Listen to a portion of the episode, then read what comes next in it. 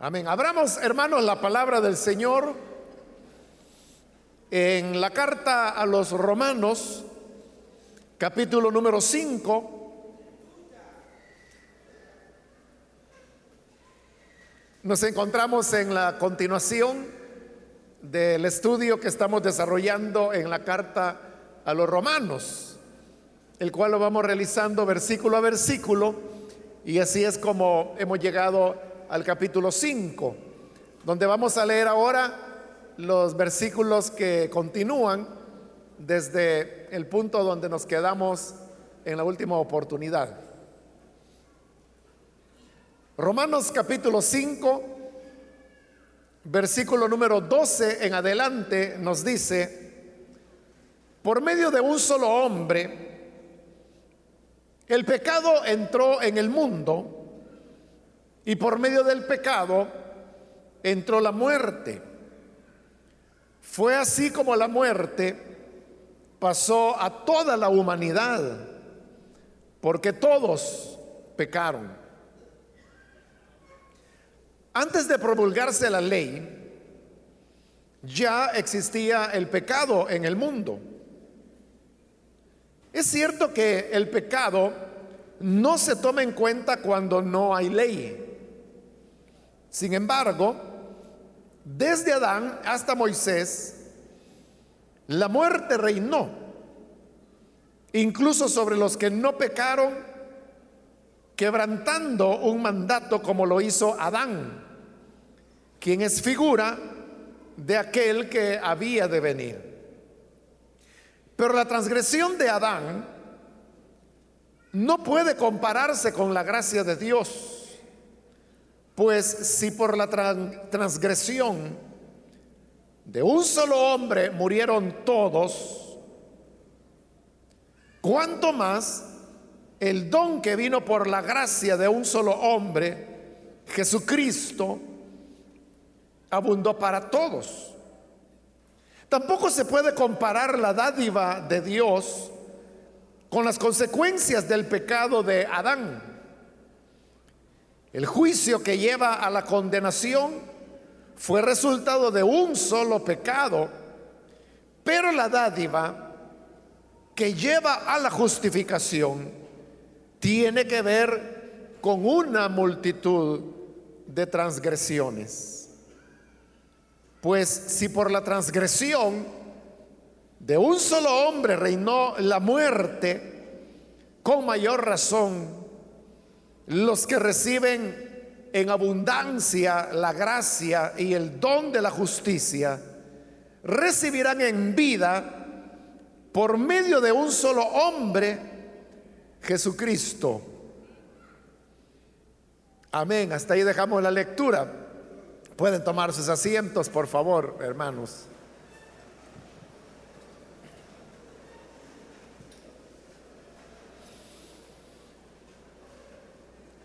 Hermanos, cuando el apóstol Pablo escribió sus cartas, realmente no fue él quien las escribió, sino que él simplemente las dictaba y era otra persona la que iba tomando nota de lo que Pablo decía y escribiéndolo sobre un pergamino o probablemente un, papiro. Y es así como las escrituras o las cartas de Pablo fueron siendo redactadas.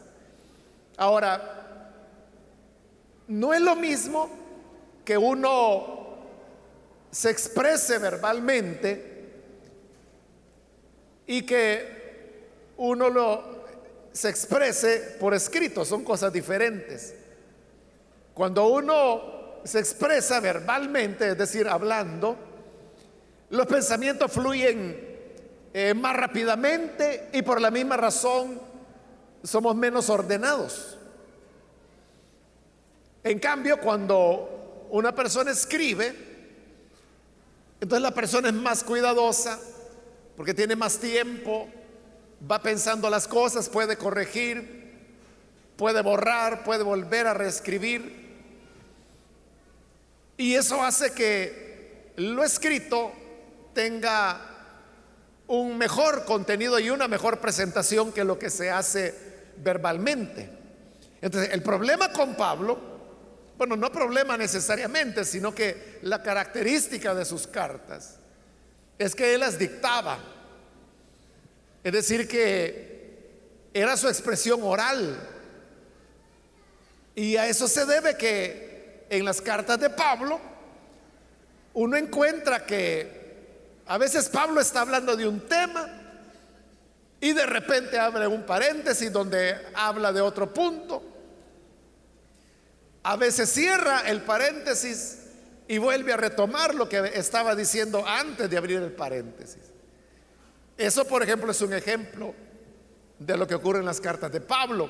Pero hay veces que también él está hablando de un punto, abre un paréntesis para hablar de otro y dentro de ese paréntesis abre otro paréntesis. Cierra este paréntesis, continúa el punto anterior, cierra el segundo paréntesis y luego continúa hablando de lo que inició. A veces se da así, pero también hay cartas de Pablo, bueno, ciertos, ciertos pasajes, no ciertos capítulos, en donde él está hablando de un tema, abre un paréntesis y uno esperaría que habiendo cerrado ese paréntesis, él vuelva al tema que estaba tratando inicialmente, pero hay momentos en los que él no vuelve. Entonces simplemente lo que ocurrió es que perdió la idea. Y eso, hermanos, es lo que nos ocurre a todos cuando estamos hablando. Y es que uno puede estar elaborando un pensamiento, es decir, diciendo una, una idea. Y de repente se nos viene algo, entonces abrimos ese paréntesis y empezamos a hablar de ese punto. Pero por estar hablando de este punto, nos olvidamos del que estábamos hablando primero y aunque cerramos el paréntesis, ya no completamos lo anterior. Y luego hay también ciertos pasajes de Pablo que, que, son muy confusos y que al final uno se queda, ¿qué fue lo que Pablo quiso decir? Como por ejemplo, Primera de Corintios capítulo 11, cuando Pablo habla del tema del velo en la mujer. Es un pasaje muy confuso donde él eh, comienza hablando de un tema, lo deja en el aire, toma otro argumento, lo deja en el aire, toma otro argumento, lo deja en el aire. Y después que ha venido presentando argumentos, el colmo es que al final Pablo termina diciendo, bueno, pero realmente esto no importa, o sea, todo lo que ha venido diciendo. Porque las iglesias no tenemos esta costumbre. Y ahí lo cierra. Y uno se queda, bueno, ¿qué fue lo que quiso decir? Ahora, todo eso se da, repito, porque las cartas eran dictadas. No hay ninguna carta que Pablo haya escrito de su puño y letra, porque las, las cartas que si fueron escritas por sus autores, son mucho más ordenadas. Un ejemplo de eso usted lo tiene en el libro de Hebreos, por ejemplo. Y digo libro porque realmente carta no es. Se utilizó como carta, pero si usted revisa, no tiene destinatario, no tiene saludo inicial como toda carta acostumbraba tener. Simplemente comienza diciendo, Dios, habiendo hablado muchas veces a nuestros padres por medio de los profetas, ahora en estos últimos tiempos nos ha hablado por medio del Hijo, al quien constituyó Señor sobre todas las cosas. Así comienza Hebreos. ahí no dice de fulano para mengano o saludo, como en el caso de las cartas de Pedro, ¿verdad? a, los hebreos que están en la dispersión. O sea, no hay nada.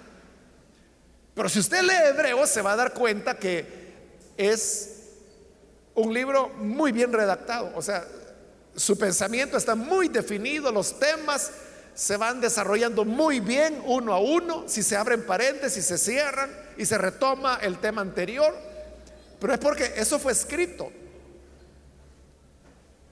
Probablemente, hermanos, y, yo tengo bastante seguridad de eso, que Pablo nunca escribió una carta así de su puño y letra por falta de tiempo. Entonces, en medio de las exigencias del ministerio, él tenía que dictar sus cartas para poder avanzar y que, la obra continuara. Bueno, ¿por qué le estoy hablando de esto, de las características de Pablo? Porque precisamente en este capítulo 5 y en los versículos que hemos leído encontramos una de esas ocasiones en las cuales Pablo comienza a hablar de un tema y luego abre un paréntesis donde se pone a hablar de otro y es hasta más adelante donde en este caso cierra el paréntesis y vuelve a retomar el tema del que estaba hablando. Para verlo ahí en la Biblia, me refiero al versículo 12, donde iniciamos la lectura. Usted puede ver que ahí Pablo comienza a hablar acerca de, de Adán. Y dice, por medio de un solo hombre, el pecado entró en el mundo. Y por medio del pecado entró la muerte. Fue así como la muerte pasó a toda la humanidad porque todos pecaron. Él está como colocando una premisa para luego hacer una afirmación, pero no hay tal afirmación. Porque mire, en el 13 cambia totalmente, es un gran viraje, dice, antes de promulgarse la ley ya existía el pecado en el mundo. Y estaba hablando de Adán y hoy está hablando de la ley. lo que ocurre es que ahí él está abriendo un paréntesis. Como que él estaba planteando el argumento de Adán que lo va a desarrollar más adelante. Y de repente se recuerda o se le viene a la cabeza un elemento que para él le va a ayudar a fortalecer su argumento. Entonces lo lanza. Y el paréntesis se extiende desde el versículo 13 hasta el versículo 17. Y en el versículo 18 es donde él vuelve a conectar con lo que había comenzado a decir en el versículo 12. ¿Cómo sabemos que del versículo 13 al 17 es un paréntesis? Bueno, muy sencillo. Y es de que si es un paréntesis, usted sabe que el paréntesis tiene como característica que si uno lo quita del lugar donde se encuentra, no rompe el sentido de lo que se está diciendo fuera del paréntesis. Entonces, hagamos la prueba. Saltémonos el paréntesis.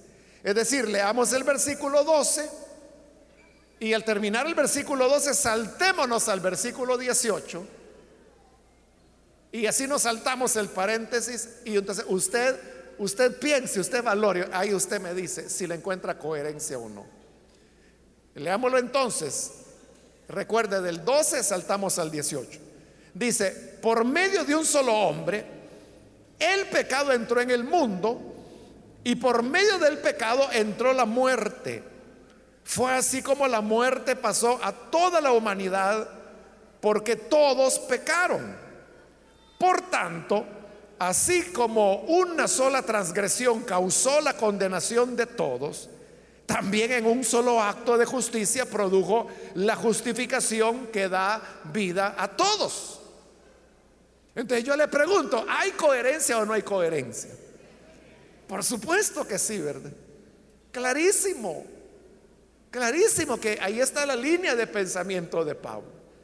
Entonces, el versículo 13 al 17 es un paréntesis que uno podría decir que hasta de estorbo sirve para poder entender el argumento de Adán, que es el que Pablo quiere desarrollar. Ahora, si Pablo estaba hablando de Adán, ¿por qué es que abre ese paréntesis para hablar del tema de la ley? Es porque es, lo que le digo, que cuando uno está hablando, expresándose verbalmente, usted puede estar hablando de un tema y eso le recuerda de algo. Y cuando le recuerda de, ese algo que le puede ser útil, usted lo toma y se va por ese lado. eso es lo que ocurrió. Pablo estaba dictando, él iba a hablar del argumento de Adán, pero hablando ya del argumento se le viene a la cabeza el tema de la ley y cómo él puede fortalecer el argumento que quiere dar sobre Adán. Entonces lo lanza y él dice, antes que se me olvide, mejor lo digo. Aunque luego después tenga que continuar en la línea que llevaba. Eso, hermanos, es lo que le digo, nos ocurre a todos y a esa, a esa iluminación, diríamos, que Pablo tenía, porque usted puede ver que él sabía lo que quería decir en la carta, pero no lo sabía exactamente. Es decir, él tenía una línea, una enseñanza que quería dar, pero exactamente definido como leer algo no lo tenía. Él estaba abierto a que en el momento de estar dictando venían otras ideas. Y como es algo que Pablo hablaba para que un secretario o amanuense lo escribiera, entonces uno puede entender que así era como Pablo predicaba. Es decir, que predicaba igual que nosotros, ¿verdad? O sea, no, creamos que las predicaciones de Pablo eran como una cosa bien planchada, o sea, no, era, era algo más, más fluido, más suelto. Por eso le digo algo así como predicamos nosotros, porque nosotros no leemos, por ejemplo, las predicaciones. Es más, ni siquiera utilizamos bosquejo. Y, yo no estoy en contra de, utilizar bosquejo. Yo creo que para una persona que le cuesta organizar sus pensamientos, o puede olvidar algunos puntos, entonces mejor que use bosquejo para dar una mejor enseñanza. No tiene nada de malo. Pero nosotros, hermanos, eh, no, no, no lo hacemos, no lo utilizamos. Claro, no todas las personas tienen la capacidad de poder improvisar y, y dar una enseñanza sin tener un bosquejo o sin leerlo. Y por eso es de que hay muchos mensajes, hermanos, que no tienen ni cabeza ni cola. Que se leyó un pasaje y se habló de Marte. Y al final la gente, bueno, ¿y qué fue lo que el predicador quiso decir? Entonces, el, predicar improvisando, no, no cualquiera lo hace. O sea, se requiere una capacidad. Ahora, cuando digo improvisar, hermano, no me refiero a inventar. Eso es una cosa diferente. Porque Pablo tampoco estaba inventando. O sea, él sabía lo que quería decir. Pero, repito, él era abierto, estaba flexible a las ideas que podrían venir, a lo que el Espíritu de Dios pudiera mostrarle en algún momento y que le cambiaba el guion que él tenía.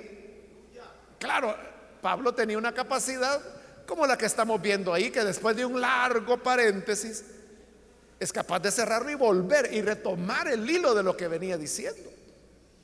De tal manera que cuando lo leímos saltándonos el paréntesis, usted ve que una total coherencia. Esa capacidad era admirable en Pablo.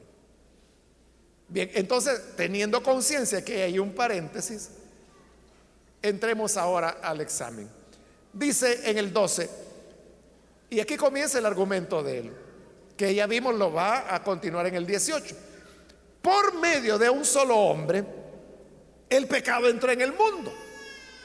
aunque ahí él no lo ha mencionado, lo va a hacer más adelante, pero ahí no lo ha mencionado, él está hablando de Adán.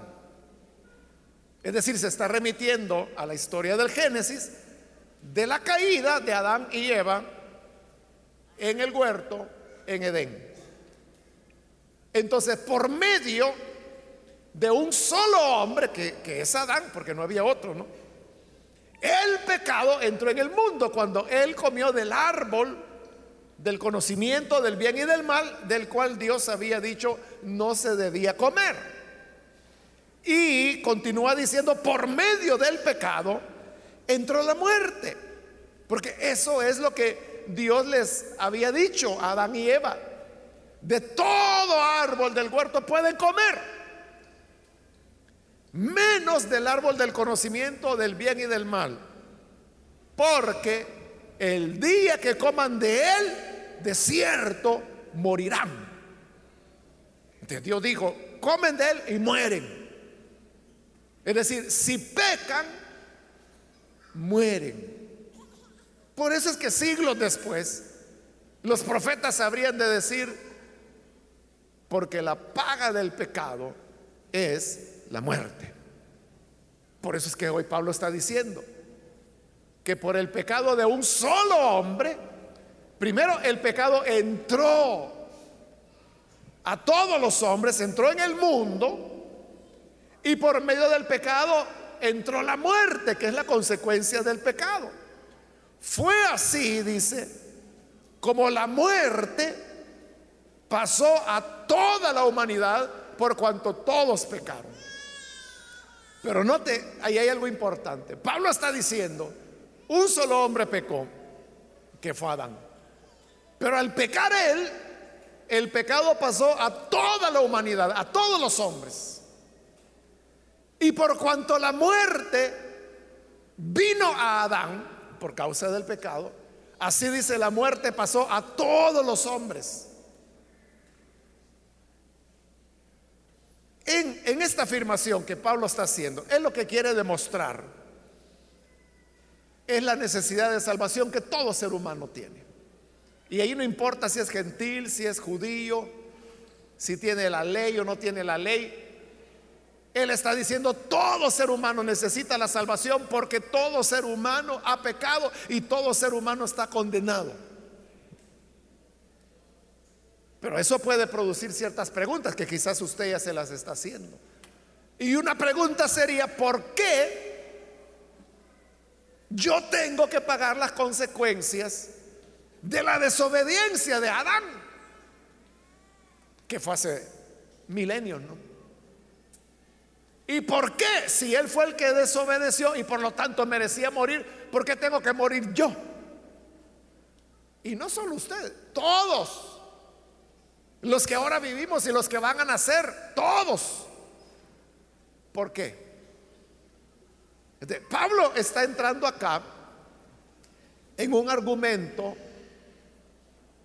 teológico más técnico. O sea, todo lo que él ha venido enseñando es pura teología. Y es lo que hemos venido diciendo.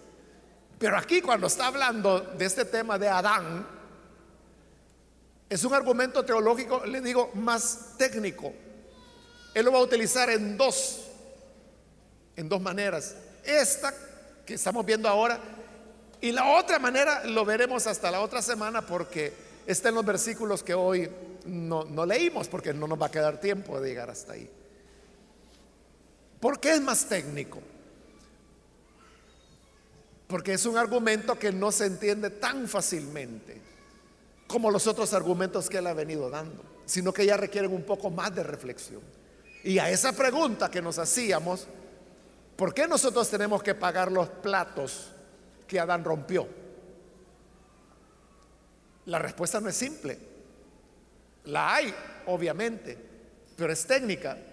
Voy a tratar de explicársela. Dentro de la teología hay una rama que se llama antropología. Entonces la antropología es la rama de la teología que estudia las doctrinas concernientes al ser humano. Y una de las de los temas que desarrolla la antropología es cómo se origina el alma de un bebé que nace. Es decir, cuando un niño nace, niño o niña, de dónde salió el alma de ese bebé. Hay tres propuestas de respuesta. La primera se llama la, la posición de la preexistencia. Y esta dice que, las almas eh, ya existen y que han existido desde un principio, antes que Dios creara los cielos y la tierra. Él creó las almas de todos los hombres que iban a existir. Y entonces cuando un bebé va a nacer, en el momento, bueno, algunos dicen que en el momento de la concepción, otros dicen que en el momento del alumbramiento, Dios como que agarra un alma de esa de ese depósito eterno y la mete dentro del cuerpo.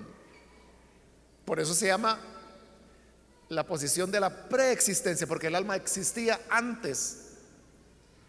Esa posición realmente solo, históricamente y en el presente, solo la han sostenido sectas que se han desviado de la palabra.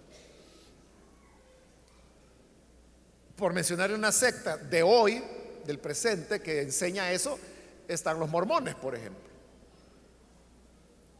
Que ellos dicen que las almas son preexistentes y que están en un planeta que ellos le llaman Coloc. Así se llama el planeta, Coloc. Y que cuando un niño va a nacer hay que traer el alma de allá y Dios la mete en el depósito que es el cuerpo. Bueno, pero hay una segunda posición. La segunda posición es la creacionista. Y se llama creacionista porque lo que enseña es Igual, ¿verdad? Algunos creen que en el momento de la concepción, Dios lo que hace es que crea un alma que coloca dentro del óvulo fecundado. Otros creen que es en el momento del alumbramiento, que cuando el bebé va a nacer, ahí Dios le crea un alma. Por eso se llama creacionista. Pero hay una tercera posición, y la tercera posición se llama generacionista de generar, ¿no? Y esta lo que enseña es que de la misma manera que se genera el cuerpo físico, se genera también la parte inmaterial del ser humano. ¿Cómo se genera el cuerpo físico? Bueno, todos lo sabemos, ¿no? Hay una media célula masculina que se llama espermatozoide y hay una media célula femenina que recibe el nombre de óvulo. Y digo media célula porque tanto el óvulo como el espermatozoide son las únicas unidades del ser humano o biológicas que tienen la mitad de los cromosomas, que tienen todas nuestras demás células. Entonces cuando se produce la fecundación, la mitad de cromosomas que trae el espermatozoide se une con la otra mitad de cromosomas que tiene el óvulo y entonces se complementan todos los pares cromosomáticos y ahí es donde comienza ya la multiplicación celular que va a dar paso primero pues a un cigoto, luego un embrión, luego un feto, luego un bebé y nace. pero de dónde salió el cuerpo. Salió y por eso me metí al tema de la media célula y de la mitad de los pares cromosómicos, porque así se genera, es decir, tomando, voy a decirlo así, la mitad de la información del hombre y la otra mitad de la información de la mujer, se mezclan y se genera el nuevo cuerpo. Por eso es que cuando el niño o la niña nace, la gente dice, se parece al papá. Pero viene la tía y dice, no, no, es a la mamá. Es que usted no conocía a la mamá. Si viene a la mamá, se parece a ella. Pero ¿cómo se va a parecer a ella si es igualito al papá? ¿Por qué hay ese parecido? Porque el cuerpo de ese niño o niña se generó a partir de los cromosomas de los padres. Entonces, la teoría generacionista dice que la parte inmaterial del ser humano también se forma de esa manera. Porque el espermatozoide está vivo. Es media célula, pero está vivo. Y el óvulo también es media célula, pero también está vivo. Entonces, si están vivos, significa que ahí hay un principio inmaterial que les está dando vida y que cuando se produce la fecundación se están uniendo. Y así como el cuerpo con el cual el niño o la niña nacerá, es una mezcla de tomar un poco de la mamá, un poco del papá, igual la parte inmaterial. se genera a partir de tomar una parte de la inmaterialidad del padre y otra parte de la inmaterialidad de la madre. Esas dos partes se conjugan y da paso al alma del niño o de la niña que nace. Por eso es que los hijos o las hijas no solo tienen parecido físico con los padres, sino que también es un parecido de personalidad. Y no solo de personalidad, de vocaciones. Cuando yo conozco un hermano o una hermana que, por ejemplo, tiene cualidades para ser músico para el canto, yo siempre le pregunto, mire, ¿y, de dónde viene esa línea? O sea, ¿quién de su familia era músico? Y normalmente me dice, ah, es que mi papá, ah, es que mi abuelo, es que mi tío, ah, es que mi tía era cantante de ópera. Entonces, hay una raíz. si los padres tienen cierto rasgo de personalidad, lo heredan los hijos. Si los padres son reservados, van a tener en el carácter de su hijo, de su hija, reserva. Si uno o ambos padres se enojan con facilidad, son de mecha corta, así van a ser los hijos también. Bueno, y aún el tema de la agresividad. Cuando los padres son agresivos, los hijos son agresivos también. Ahora, si usted me pregunta, ¿cuál de las tres posiciones es la correcta? Bueno, la primera ya, la, de la preexistencia ya la desechamos, ¿no? Porque no tiene asidero bíblico y tampoco ha sido nunca sostenida por más que grupos heréticos, sectarios. Ahora, la creacionista tiene el problema que entonces no explica este argumento que Pablo está usando acá. Pero la generacionista sí. Porque entonces a la pregunta que nos hacíamos, ¿por qué si fue Adán el que pecó? ¿Por qué su pecado me afecta a mí y nos afecta a todos? Porque cuando Adán pecó no tenía ningún hijo, ninguna hija. Ellos tuvieron a su primer hijo, que fue Caín, después de la caída. Entonces, ¿qué pasó? Que al generar el cuerpo y la inmaterialidad de Caín, iba ya la mezcla de sus padres y los dos eran ya criaturas caídas. Los dos habían pecado. Y por eso es que Caín, Abel, Set, los demás hijos e hijas que Adán y Eva tuvieron, todos nacieron con el pecado. ¿Sabe cuál es la única manera en que podríamos escaparnos del pecado de Adán? Es no haber nacido de un ser humano. Pero ¿cómo nos escapamos de esa, verdad? Entonces, ¿de qué van a nacer?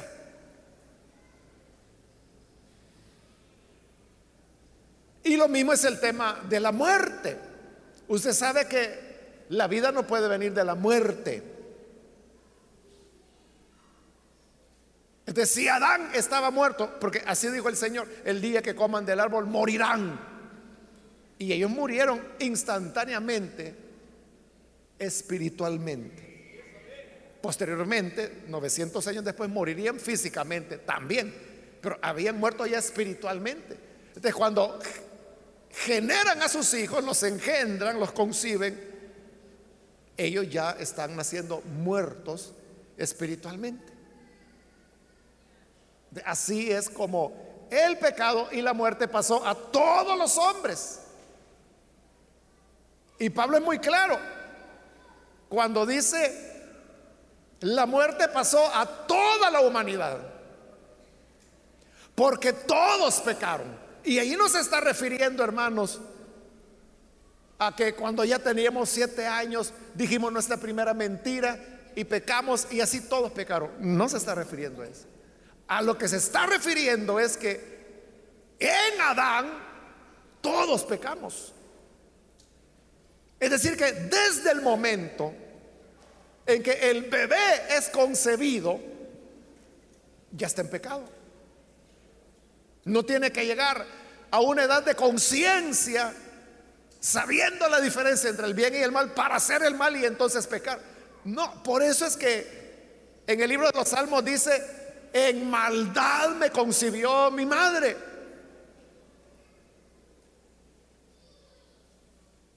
Entonces, ¿esto de qué nos habla? Lo que le dije, Pablo lo que quiere demostrar es que todos estamos condenados y todos estamos muertos, todos hemos pecado y de eso no se puede escapar nadie. Esa es la razón por la cual cuando el Hijo de Dios se encarnó, no tuvo Padre humano, sino que como el ángel le dijo a María, el Espíritu Santo hará sombra sobre ti. Y entonces el ser que nacerá será un santo ser, porque no tiene padre humano. Por eso es que Jesús no tenía el pecado de Adán, porque su padre es Dios y no un hombre. a esa herencia del pecado y de la muerte de Adán, que pasó a toda la humanidad, es a lo que se llama la herencia adámica. Se le llama herencia adámica, adámica que viene de Adán, es decir, la herencia que recibimos de Adán. Y en la Biblia también se le llama carne. Pasajes como en Gálatas que dice, el deseo de la carne es contra el espíritu. Ahí no está hablando del cuerpo sino que está hablando de la herencia de Adán, que siempre es contraria a lo bueno. Pero ojo, porque hay que tener cuidado, porque carne, sobre todo en la Reina Valera, se usa para traducir tres palabras que en griego son diferentes. La palabra sarx, que es la herencia adámica, y que la Reina Valera lo traduce carne. Luego está la palabra soma, que se refiere al cuerpo, y que Casiodoro Reina la tradujo carne también, no la tradujo cuerpo como es, sino que carne. el problema, ahí viene la confusión, hermanos. Y es que entonces la gente cree que lo malo es el cuerpo. Y entonces cree de que me siento muy inclinado al pecado, mejor voy a ayunar, voy a poner en castigo este cuerpo. Bueno, al cuerpo físico, biológico, lo va a hacer aguantar hambre, ¿verdad? Pero ese nada le aprovecha a su herencia adámica. Por eso es importante separar cuando la Biblia está hablando de cuerpo y cuando está hablando de la herencia adámica o naturaleza caída o viejo hombre es otra forma en que se le llama en el Nuevo Testamento. Bien, entonces, esto significa, hermanos, que este tema de la condenación no es algo que el hombre construye durante su vida. Porque el concepto religioso, que la religión de salvación por obras nos ha metido es que la gente que se condena es porque nació y comenzó a hacer lo malo, lo malo, lo malo, pecó, pecó, pecó, nunca quiso ir a una iglesia, nunca creyó en el Señor, nunca recibió el perdón de pecados, se condenó. Es como que la condenación Él la construyó con su comportamiento durante la vida.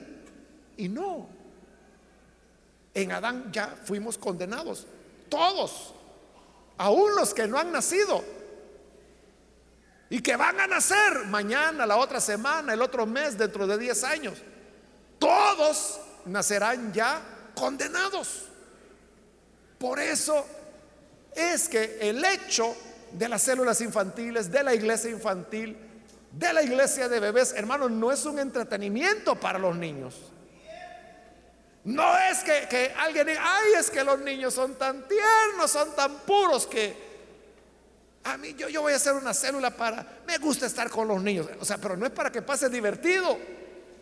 Es que ellos tienen necesidad de salvación también. Tienen necesidad del perdón de pecados. Y si usted me dice, ay, qué maldad han hecho los niños. ¿Qué maldad ha hecho un bebé? Es hijo de Adán es hijo de Adán. Y dice que el pecado pasó a todos. Y no importa si es un bebé de una hora de nacido, el pecado está en él. Y la muerte, dice, pasó a todos los hombres. Precisamente esto que Pablo está diciendo, y así la muerte pasó a todos los hombres. Plum, le encendió una luz y abre el paréntesis. Y se lo voy a decir ya. La, la, idea que se le vino a Pablo es, ¿qué demostración puede haber? Que todos los hombres nacemos condenados y que la muerte pasó a todos los hombres por el pecado de Adán. ¿Qué prueba puede haber de eso? Se le vino. Que todos nos morimos. Yo le pregunto, ¿hay bebés de una hora de nacidos que mueren? Ah, claro, ¿verdad que sí? De un día, de tres días. Bueno, la mortalidad infantil precisamente se llama así. Bueno, que en los últimos años en el país ha disminuido. Pero el, el, problema de la mortalidad infantil es uno de los problemas más graves que los países en vías de desarrollo enfrentan. Porque muchos niños mueren de corta. Ahora, ¿por qué se muere? La Biblia dice, la paga del pecado es muerte. ¿De por qué mueren? Porque hay pecado. Y siendo bebecito. Sí. Pero mire, ¿qué pecado si solo durmiendo pasa? Es que no es lo que él hace. Es lo que Adán hizo. Y así es como la muerte vino a todos. Eso, eso ya, así nacemos, hermanos.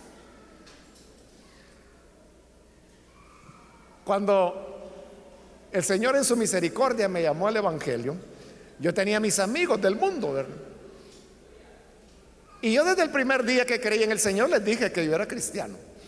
Entonces en una ocasión un, un amigo, no creyente, él estaba platicando conmigo y de repente me dice, mira Marito, me dice, porque Marito me decían ellos, mira Marito, me dice, ¿y vos crees que yo pudiera llegarme a condenar? No, le dije, yo no creo que pueda llegar a condenarte, lo que creo es que estás condenado, le dije.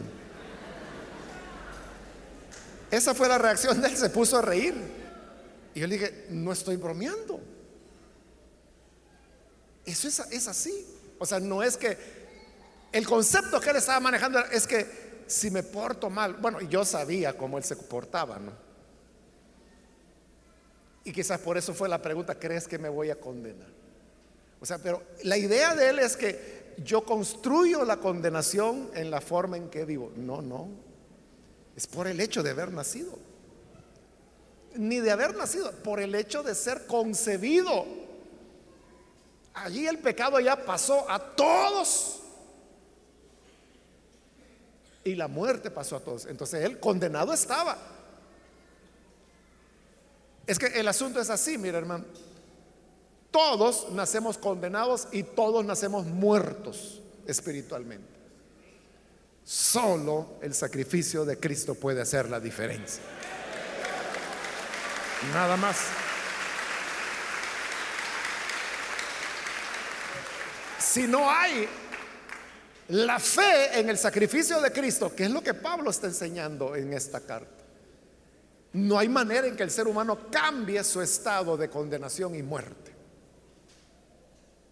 Entonces, como se le viene la idea de los cementerios, él la va a introducir. Y abre el paréntesis y dice en el 13, antes de promulgarse la ley, ya existía el pecado en el mundo. Así es, ¿verdad, hermano? Antes del libro de Éxodo, por ejemplo, en Génesis, usted encuentra pecado. Y ahí la ley no había sido dada.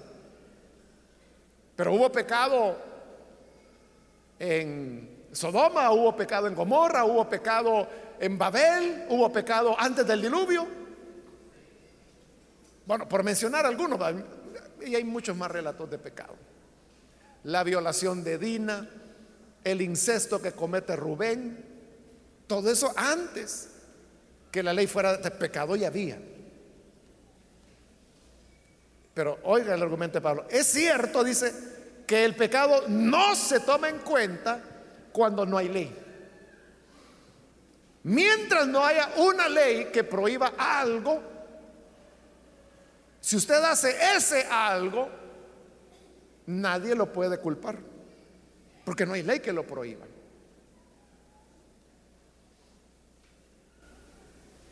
Yo, hermano, siempre pongo el ejemplo de, de los pickups, ¿no? Que aquí en el país los usamos para llevar gente atrás. Pero un pickup no es para llevar personas atrás, ¿no? Es un vehículo de carga. Entonces usted atrás puede llevar cajas, sillas, madera, lo que quiera, pero no personas.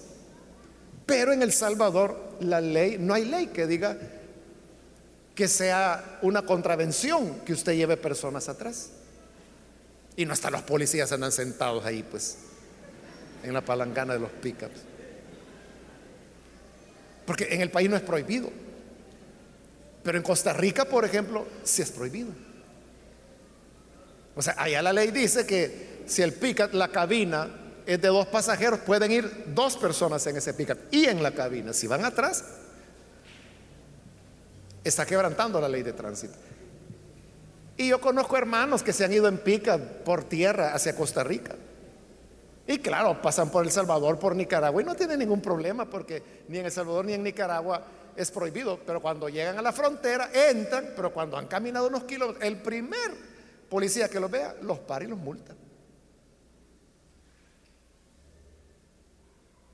Entonces vea, es lo que Pablo está diciendo ahí. El pecado o la falta, en este caso una falta de tránsito, no se toma en cuenta cuando no hay ley. Como aquí eso no es prohibido, a nadie le van a poner una multa porque lleva una, persona en el pickup. Y lo peor que no llevan uno, llevan los que se puedan meter es, una especie de transporte público. A veces van 20, 25, ¿cómo van a saber? Pero se meten.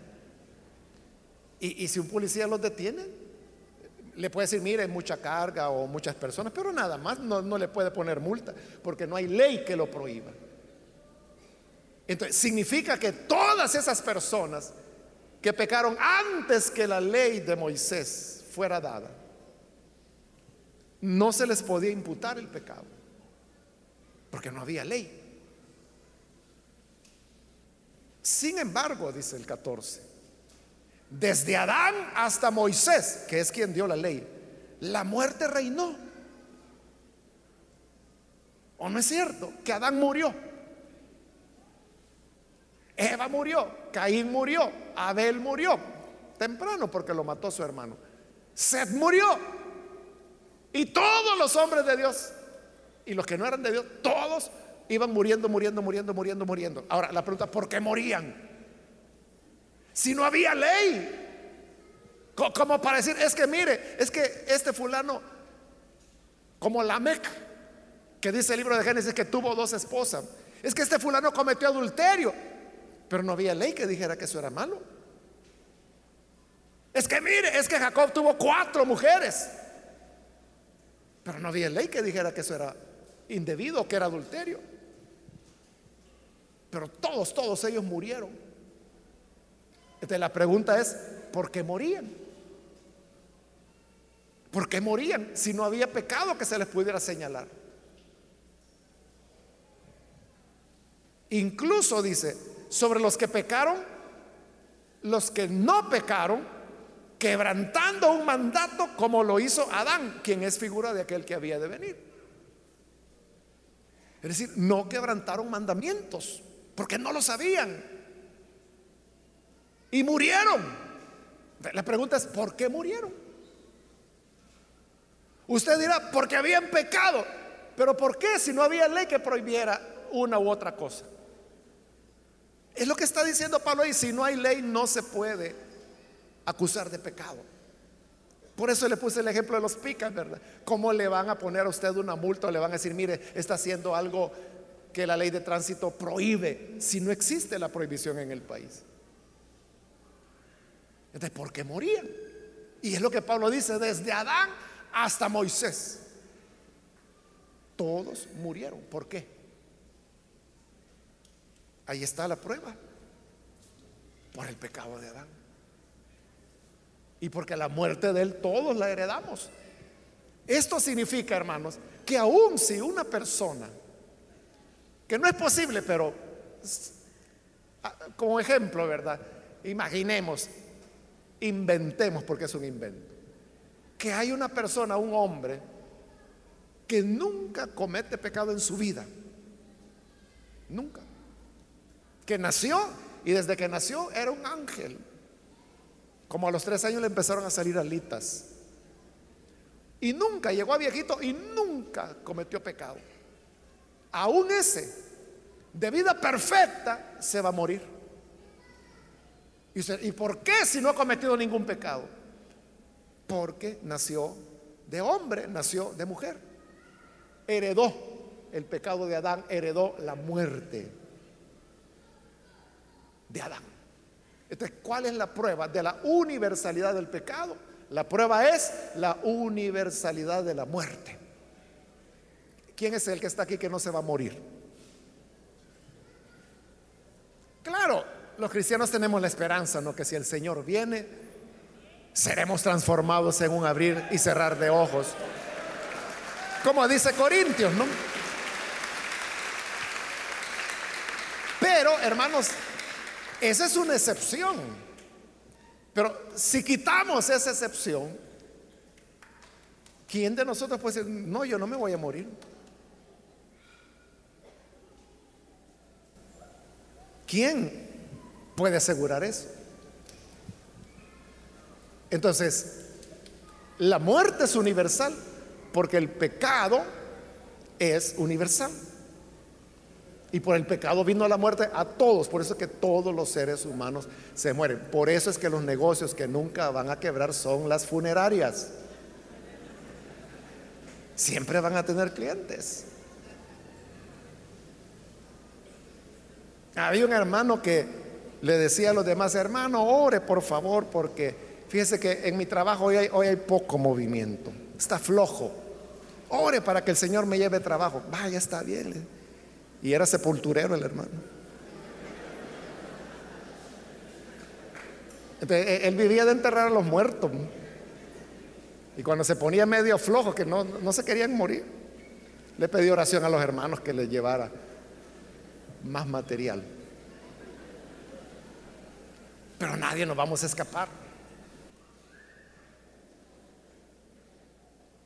Me voy a detener ahí, hermanos, por el tiempo. Y porque viene eh, que Pablo comienza a poner ya las bases para el argumento que él quiere desarrollar, pero mejor lo dejamos hasta ahí. Y la enseñanza, hermanos, que tenemos a este momento, es lo que acabo de estar diciendo, la universalidad del pecado. Todos necesitamos un Salvador. Aún aquel que dice, es que mire, yo no le hago mal a nadie. Bueno, no te creo, pero supongamos que no le haces mal a nadie. Adán sí lo hizo y es tu papá. Y heredaste el pecado de él y la muerte de él. Estás condenado igual que todos. Todos. Desde que somos concebidos, estamos condenados. Y como le dije, solo Cristo puede hacer la diferencia. Solo Él puede cambiar ese destino. Y, no importa si se es niño. Porque por eso les decía, los niños también necesitan. Y esa es responsabilidad fundamental de los padres. Porque muchos le quieren escurrir el bulto a la iglesia. Entonces dicen, no, no, si yo para eso ahí lo dejo en sala cuna. Desde que nació lo dejo ahí, lo dejo en la iglesia infantil. Para eso lo mando a la célula, para que me lo evangelicen. No, usted como papá es el primer responsable de presentarle a Cristo, de evangelizar a su hijo y a su hija. Así es. La iglesia le echa una ayudadita. Las células infantiles le echan la mano. Igual que la iglesia de bebé, la iglesia infantil. Pero la responsabilidad esencial es suya. ¿Sabe por qué? Porque usted es el que mejor conoce a su hijo y a su hija. Usted sabe si de verdad ha nacido de nuevo o no. Ellos son necesitados de salvación igual que todos los seres humanos. Cerremos nuestros ojos. Padre, gracias te damos por estas personas que están aquí en este lugar, como también aquellos que a través de televisión, radio, internet, están abriendo ahora sus corazones para recibir la vida nueva que solo tú, Señor, puedes otorgar. Te ruego, Padre, que traigas vida, traigas perdón, y ya que todos nos encontramos en condenación y en muerte, necesitamos de ti. Necesitamos de tu salvación. Necesitamos de la vida nueva que solamente tú puedes otorgar. Por eso, Padre, entregamos nuestra vida. Recíbenos y ayúdanos para que cada día de nuestra vida dependamos de ti. Esperemos en ti. Cada momento, cada día. Por Jesucristo nuestro Salvador lo rogamos. Amén amén.